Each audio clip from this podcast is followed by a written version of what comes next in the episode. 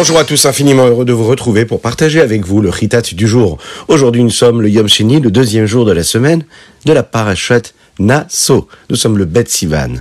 Et Tafshin Pegimel, Shnatakel, l'année du rassemblement. Et nous allons commencer tout de suite avec notre Chumash. Mais avant, il est important de se souvenir que nous sommes à quelques jours de la fête de Shavuot. Nous allons célébrer le don de la Torah.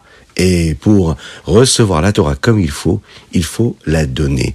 Il faut donc partager avec nos proches, avec nos amis, nos familles, nos voisins, et les encourager à venir écouter les Aseret Adiberot. Elles nous accompagneront encore une fois cette année pour nous donner beaucoup de joie, beaucoup de profondeur et d'authenticité dans notre étude de la Torah.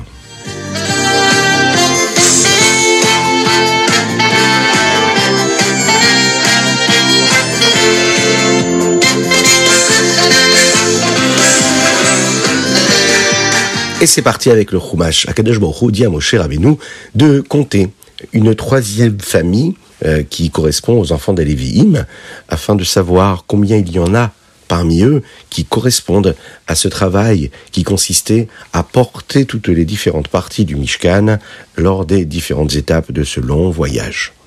Ce sont les Lévim qui sont entre l'âge de 30 et 50 ans, ceux qui sont assez forts, qui ont la possibilité de faire les choses comme il convient. La Torah nous dit et nous donne ici quelles étaient leurs missions. Alors de porter les poutres du Mishkan, euh, ce qui permettait de créer les fameux murs qu'il y avait autour du Mishkan, euh, ce qui permettait également d'entourer le Mishkan à travers la cour dans laquelle il se trouvait. Itamar, le fils de Aaron, devait s'assurer que tout le monde sache bien faire ce qu'il fallait et accomplisse sa tâche avec euh, beaucoup de méticulosité. Moshe a accompli ce qu'Hachem lui a demandé, et il a donc réussi à compter et à nommer les plus forts, les plus puissants des trois familles des Lévim, afin de voir celui qui pourrait correspondre le mieux. Et voici donc le chiffre exact qui constituait cette armée de travailleurs euh, vaillants. Kiat en avait 2750, Gershon 2630, Merari 3200. Ces Lévim-là avaient la force de pouvoir porter les différentes parties du Mishkan, mais aussi, et c'est très intéressant, de chanter et de jouer de la musique, surtout avec des instruments de musique qui étaient très lourds, qu'il y avait dans le Mishkan, et ça faisait partie de leur travail à ces Lévim.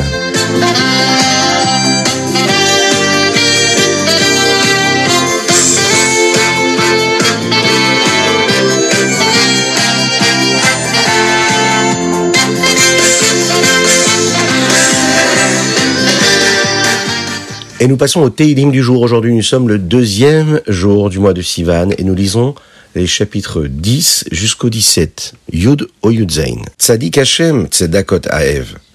Ce Teilim-là, le Teilim 11, nous parle de toutes ces douleurs, ces souffrances qu'un tzaddik parfois endure. Mais David Ameller nous rappelle que toutes ces épreuves et ces douleurs que les tzaddikim parfois endurent, euh, ce sont pour leur bien, véritablement. Ce verset nous le dit. Akadosh Baruch aime donner la tzedaka. Quelle forme de tzedaka? Vous savez que quand Akadosh Baruch nous a donné la Torah, il nous a donné la possibilité de le ressentir ici-bas sur terre. Que ce que nous vivons ici-bas dans notre monde puisse être imprégné de la sainteté, de la présence d'Hachem lorsqu'on est conscient de tout ce qui nous arrive et de tout ce qui nous entoure. On donne une dimension de sainteté et de présence de Dieu et de dévoilement de Dieu dans notre quotidien lorsqu'on étudie la Torah. C'est une forme de tzedaka que Dieu nous a donnée. Il nous a donné la possibilité de le ressentir dans ce monde-là. Cette tzedaka-là, on doit la prendre et on doit la partager avec les autres.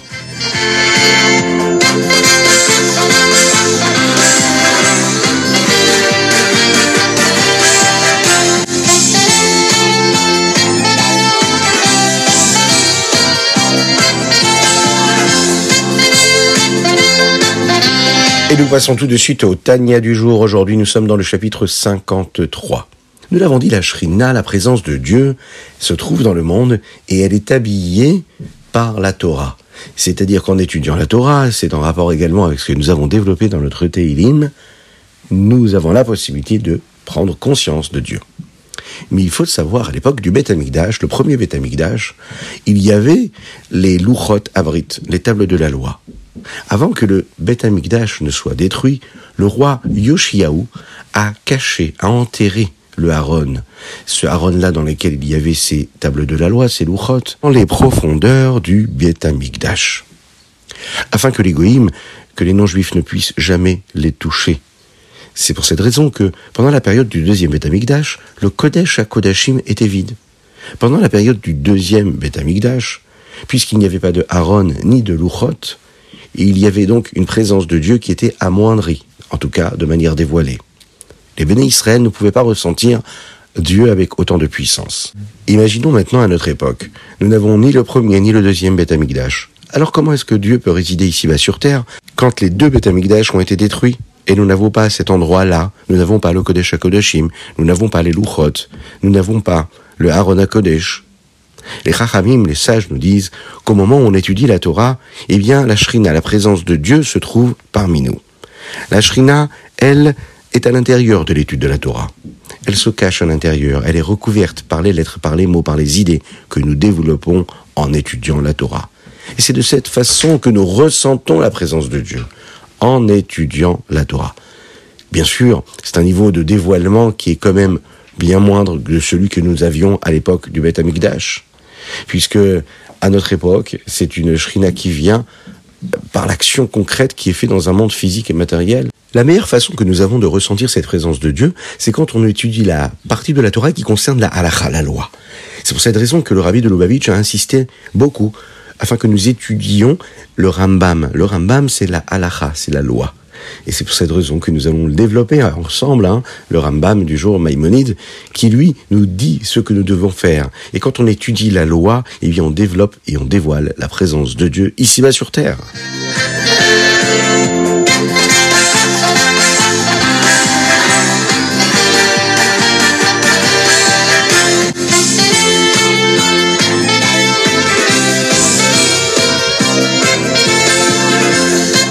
Et nous passons tout de suite au Ayom Yom. Aujourd'hui, nous sommes le Bet Sivan. Et nous sommes le 46e jour du Homer. Dans ce Ayom Yom, le Rabbi va nous donner deux coutumes que nous avons à respecter le jour du Shabbat. Lorsque l'on fait Kabbalat Shabbat, la première partie de la tfila de Shabbat, nous disons Anna. Cette petite tfila-là, il faut la dire à voix basse et non pas à voix haute. Deuxième chose, lorsque l'on fait cette fila, juste avant le Shmona Esrei, il faut être debout quand on dit les mots qui termine et qui conclut la fila de Ashkivenu ou Fros Alenu. Il faut le dire debout. Pourquoi? Parce que c'est le moment où la Neshama Yetera est en train d'entrer en nous. La Neshama Yetera, c'est ce surplus d'âme que nous recevons le jour de Shabbat Kodesh. En l'année Taf Petet, la fête de Shavuot est tombée un premier jour de la semaine, un dimanche. Le Tzemar Tzedek a prononcé un Mahamar Erev Shabbat, un discours, mais également Shabbat en l'après-midi, le premier jour de Shavuot, mais aussi le deuxième jour de Shavuot. Le Mahamar qu'il a prononcé le Erev Shabbat avait pour sujet l'explication chassidique de ce que voulait dire de compter les béné Israël. Le Tzemar Tzedek a répété des Mahamarim, des discours du Admor Azaken, son grand-père, le Rabbi Shlomo Zalman, qui ont été euh, imprimés dans le Likutei Torah, un petit peu plus tard. Le mamar qu'il a prononcé le jour de Shabbat l'après-midi, c'est-à-dire donc Erev Shavuot, la veille du jour de Shavuot, nous parle du fait qu'Akadosh Baruch que Dieu se marie avec le peuple juif au moment du don de la Torah. Il est basé sur un verset qui apparaît dans la Haftara de la Parashat Bamidbar, Ve'erastichli leolam. Ensuite, le premier Mahamar qu'il a récité pour le premier jour de Shavuot concerne la Sphirata Omer, le deuxième Mahamar, euh, qu'il a prononcé donc le deuxième jour de la fête de Shavuot, lui a pour sujet les 50 jours et le cinquantième jour de ce Homer-là qui correspond à la fête de Shavuot. Shabbat l'après-midi euh, de l'année Tafshin Memchet, plusieurs années après, hein, eh bien, le rabbi de Lubavitch actuel a dit que cette année-là, il fallait s'investir et beaucoup étudier ces Mahamarim-là, ces discours-là, encore une fois. Le rabbi a dit qu'il allait commencer lui-même à développer une partie de ce Mahamar qui était Ve'erastir li leolam.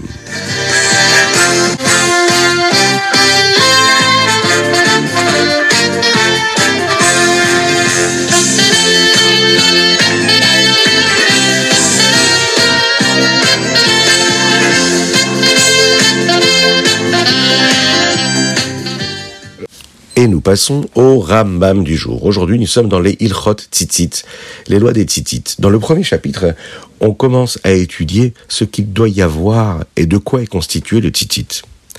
Il y a sept fils blancs et un fil qui doit être en Techelet, en bleu azur. Alors, aujourd'hui, nous n'avons pas cette couleur-là. Donc, nous accomplissons la mitzvah euh, des tzitzit avec des fils qui sont tous blancs. Dans le deuxième chapitre, le Rambam nous rappelle que bien que nous ayons des façons diverses et variées pour faire en sorte de trouver cette couleur de techelet de azur, le seul techelet qui peut véritablement être choisi, c'est celui qui ne va jamais s'en aller, jamais partir quand on le lave, même plusieurs fois avec de l'eau.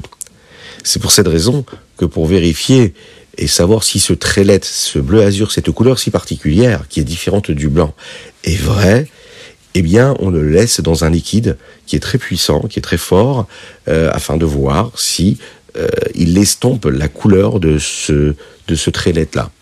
Et le seul qui peut être caché pour les titites, c'est celui qui ne partira jamais. Mais pour l'instant, nous ne l'avons pas encore trouvé.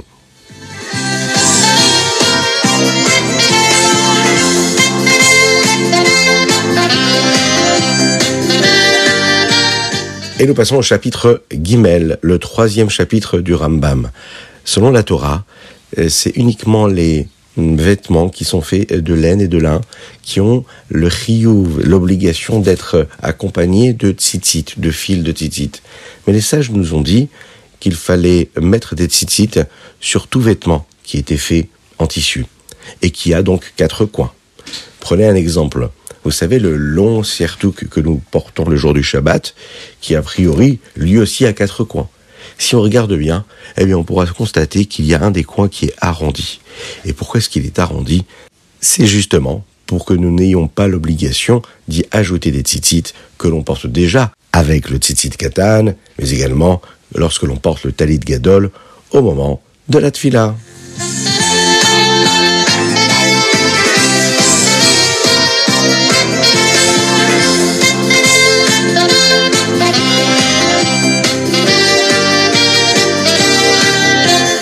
Voilà, c'était le Ritat du jour. J'espère que vous avez passé un bon moment. Je vous souhaite une excellente journée. Que Dieu vous bénisse ou qu'il vous protège. On peut aussi vous souhaiter une bonne nuit. Si vous écoutez le Ritat avant d'aller dormir, faites de beaux rêves.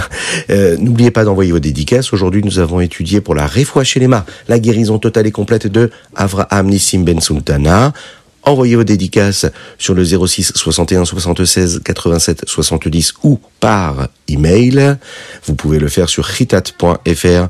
Que Dieu vous bénisse, qu'il inonde votre existence de bonté de grâce et de miséricorde et surtout de joie véritable.